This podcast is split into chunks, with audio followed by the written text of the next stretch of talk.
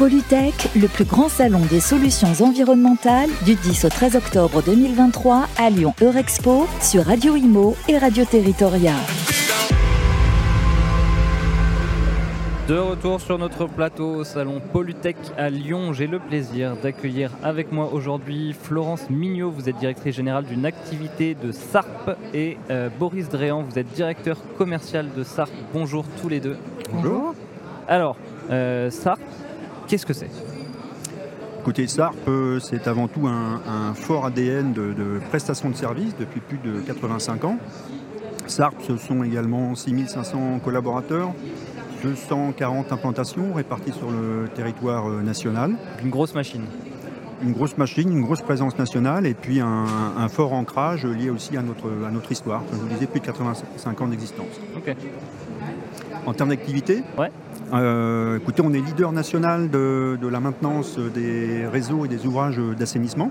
Je ne sais pas si ça vous, ça vous parle. Oui, en fait, dès qu'il dès y a de l'eau qui s'écoule, euh, le réseau pluvial ou réseau usé, vous avez des canalisations, vous avez des ouvrages qui convient d'entretenir, de, curer, de vidanger. Euh, un sujet dont on parle beaucoup en ce moment. Un sujet effectivement euh, d'actualité. On a aussi acquis euh, par le biais de cette maintenance une véritable expertise d'ingénierie parce qu'on récupère en fait beaucoup de données lorsqu'on travaille sur ces ouvrages-là. ces données, on les, on les, traite et ça nous permet de, pouvoir proposer à nos clients des, solutions de, maintenance patrimoniale hein, pour pouvoir proposer effectivement des, travaux par la suite. Euh, le but étant de, pérenniser l'efficience en fait des, ouvrages et des canalisations. D'accord. Vous opérez partout sur le territoire? Partout sur le territoire en France. Ok. Ok, très bien. Euh, je, crois que SARP fait partie, est une business unit de Veolia. SARP est effectivement une business unit du groupe Veolia. Ok, très bien. Et, justement, euh, au, sein de SARP Veolia, où est-ce que vous en êtes sur ces sujets de transformation écologique, de transition énergétique? Alors il y a le Veolia en fait a, trois objectifs très clairs là-dessus. C'est un, décarboner, deux, dépolluer et trois, économiser et régénérer la ressource. Donc on est fortement ancré sur ces, sur ces trois euh, thématiques. Et effectivement, au, terme, euh, au, titre de l'eau, si vous voulez qu'on aborde le sujet, on a chez SARP une solution notamment euh, chez nos clients qui permet en fait d'évaluer ce qu'on appelle le cycle de l'eau chez le client, la, gestion de l'eau à partir du captage jusqu'au rejet. Euh, par différentes phases et qui permet effectivement d'apporter des améliorations et de réduire euh, assez considérablement la consommation d'eau de nos clients. Donc ça c'est vraiment quelque chose de novateur et ça leur permet également d'être en, conformité avec les réglementations du moment. Vos clients, euh, c'est quoi la typologie de clients que vous accompagnez On a une palette de clients très large chez SARP. En fait, on a le particulier, le tertiaire, l'industrie, la collectivité. On a en fait imaginé que partout où il y a un réseau d'eau, de toute façon, on a des clients. Ok. Partout où il y a un réseau d'eau, vous pouvez intervenir. Exactement. Euh, l'eau, justement, c'est un, sujet qui est vraiment euh, central euh, dans les années à venir. on n'a pas hésité même à parler quelquefois de guerre de l'eau pour, les, pour les années à venir. alors sans partir dans cet extrême, surtout en ce moment, mais on voit de plus en plus de départements, notamment en période estivale, qui sont concernés même par des limitations d'eau. On voit des maires qui n'hésitent pas à, transporter des packs d'eau pour aller livrer à leurs administrés. On voit des campings ou des zones touristiques qui sont, euh, qui, ont de l'eau coupée alors que c'est l'été. on, voilà, on voit toutes ces restrictions. Est-ce qu'on peut en parler avec vous? Quelles sont les, solutions du coup que, vous avez face à, ce stress hydrique? Effectivement, imaginez, vous parlez d'un camping, imaginez un industriel face à ces restrictions, euh, d'où la première solution dont je vous parlais, c'est-à-dire que faire, faire effectivement euh, un diagnostic de la consommation d'eau chez l'industriel, c'est capital, parce qu'il doit aussi apporter la preuve auprès de la préfecture qu'il a réalisé effectivement des, démarches dans, ce but-là et qu'il a pu réduire sa consommation. Donc c'est un enjeu très fort en fait chez l'industriel et pour le camping euh, également. Pour réduire nos consommations d'eau. Vous avez dû entendre parler aussi de la fameuse RIOUT aujourd'hui, hein, on en parle beaucoup. Il euh, faut savoir que nous, lorsqu'on cure des réseaux, euh, jusqu'à ce jour, on a l'obligation de curer avec de, l'eau potable, ce qui peut paraître assez aberrant.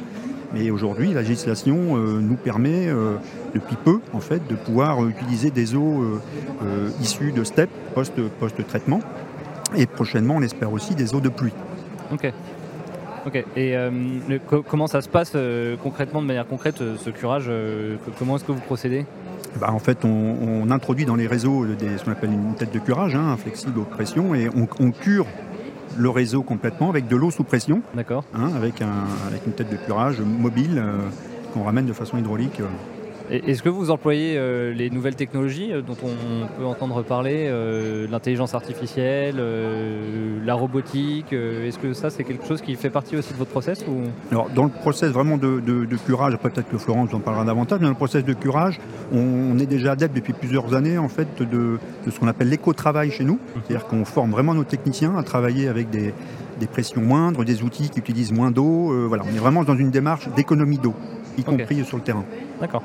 Euh, alors, si, imaginons que, euh, que, j'ai constaté un, défaut sur la canalisation.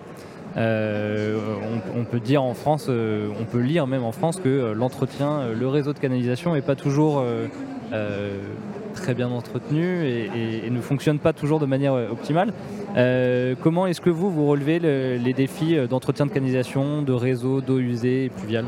C'est un vrai sujet en effet. Et juste pour vous donner quelques chiffres, en, France, l'assainissement collectif, c'est 300 000 km de réseau. Ouais, c'est énorme. Et euh, l'entretien consomme en, moyenne annuelle plus de 1,5 million de mètres cubes d'eau et rejette aussi en émissions de CO2 euh, plus de 13 kilotonnes de CO2. Donc, Florence, il y a des vrais, il y a des, vrais, enjeux euh, et des, vrais, défis environnementaux. Et donc vous parliez tout à l'heure de robotisation. Euh, on, est, on, propose une offre effectivement de prédiagnostic, avec une offre qu'on appelait Prédire chez nous, qui consiste à faire intervenir des, drones, des drones de toutes sortes, des drones rampants, des drones volants, des drones mhm. flottants, pour faire un premier prédiagnostic du réseau sans curage. Donc c'est des outils légers, on y va avec un véhicule léger, donc on beaucoup moins.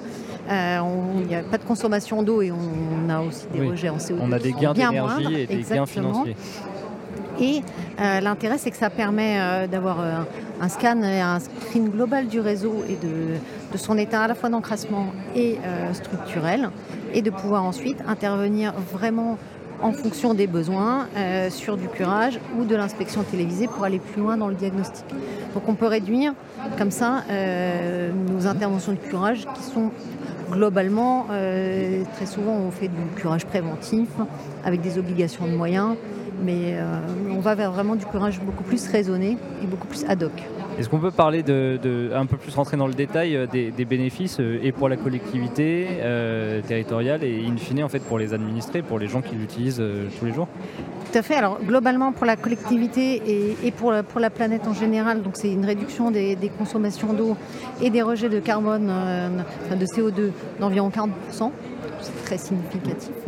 ça va être aussi côté usager intérêt, euh, intérêt pour l'usager, c'est qu'on va intervenir beaucoup moins avec des véhicules lourds, beaucoup moins de gêne à l'usager.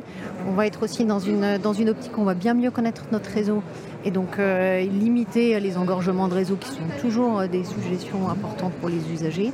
Donc côté usager, bien plus de confort de, ce côté-là.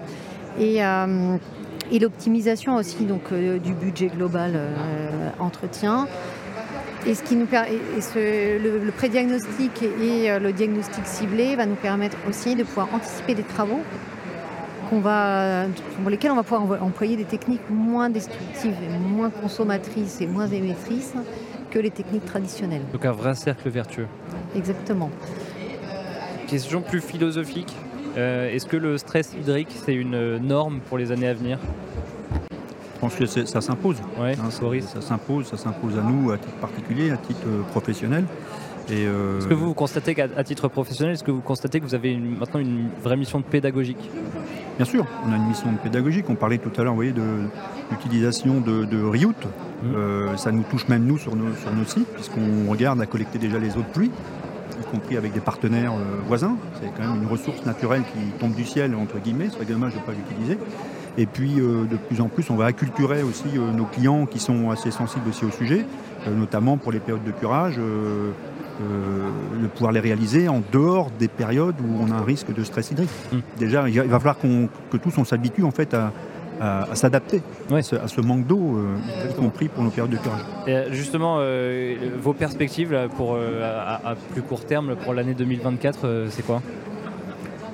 Perspective, c'est auprès de nos clients, c'est vraiment renforcer au maximum euh, notre solution qu'on expliquait tout à l'heure de consommation d'eau, en fait, hein, vraiment d'audit de consommation d'eau. Et puis nous, euh, d'avoir une, une, gestion la plus, la plus serrée possible pour limiter au maximum l'eau, décaler. Et je crois que même auprès, les clients nous attendent là-dessus.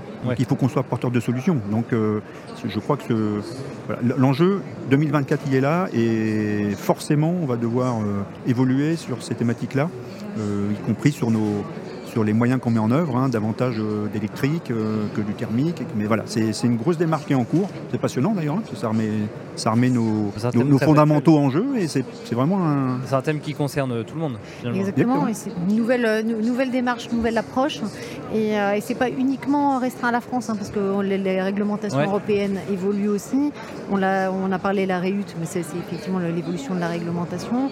On peut parler du prédiagnostic avec, au niveau européen, exactement euh, les mêmes euh, réflexions en ce moment et euh, des choses qui rentrent aussi dans les normes sur cette partie prédiagnostic, justement pour pouvoir essayer d'être beaucoup plus économe dans notre façon de travailler. Donc 2024, on va évidemment promouvoir ces solutions-là. On n'a pas parlé non plus de la partie réhabilitation, mais on a mmh. également toute cette, cette partie qui est ces techniques qui nous permettent de pouvoir réhabiliter par l'intérieur. On n'est pas obligé de détruire quand on constate que ça ne marche pas. Quand on constate, alors tant que c'est pas trop dégradé, on peut intervenir. D'où l'intérêt d'anticiper. Donc euh, c'est une vraie, une vraie approche vertueuse parce que ça nous permet d'utiliser des techniques effectivement euh, du coup moins émettrices. Et euh, donc on a effectivement toutes nos techniques de réhabilitation par l'intérieur, que ce soit les canalisations horizontales, mais également les colonnes verticales dans les bâtiments. Et euh, donc là, il y a beaucoup moins. J'ai expérimenté il n'y a pas longtemps. en réhabilitation euh, ah, traditionnel. placement de la colonne d'eau, euh, ça a pris un mois de chantier dans tout l'immeuble, voilà, avec tous les, plafonds et planchers percés d'appartement à appartement. Alors que chez nous, Grégoire, ça aurait été sans intrusion, sans démolition, dans une période très très courte. Donc c'est vraiment une solution idéale. C'est vraiment ce qu'on appelle la. syndic n'est eh pas fait appel à ça. Exactement. Mais en fait, on, en fait, ce on parle souvent chez nous de gestion de patrimoine. Et en fait, c'est ça, c'est on, donne, on, redonne vie en fait aux ouvrages existants. Et les colonnes c'en est un exemple. Euh, on donne 20 ans de vie sans, casser, sans détruire, euh, sans créer de gravats, sans créer de c'est quand même une chose importante. Ça aussi, c'est quelque chose d'important à l'heure où on parle d'économie, euh, de cercle vertueux, de réutilisation. Exactement. Exactement, moins de déchets aussi. Ça permet aussi de répondre à la problématique amiante. Ouais. Oui, Parce qu'en fait, en, réhabilitant par l'intérieur, lorsqu'on cure, on n'est plus en contact avec l'amiante. c'est aussi une, des réponses. Ouais.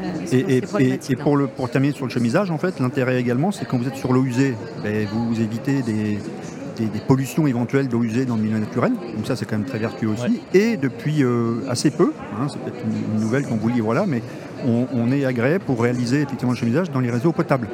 Et on se dit aussi quand on intervient, ça évite la fuite d'eau potable, dont on parle beaucoup, hein, euh, hein, quasiment 20%, du volume d'eau qui, part dans la nature. Donc euh, voilà, on a ces, solutions qui, une fois de plus, sont euh, non destructives et puis sans, sans nuisance quasiment pour les, pour les résidents ou pour les citoyens qui, circulent dans les, dans les, agglomérations. Et lutter de manière efficace contre le stress hydrique. Merci beaucoup Florence Mignot et Boris Dréan de la société SA. Merci beaucoup pour cet entretien et je vous souhaite un bon salon. Merci, Merci, pour votre accueil.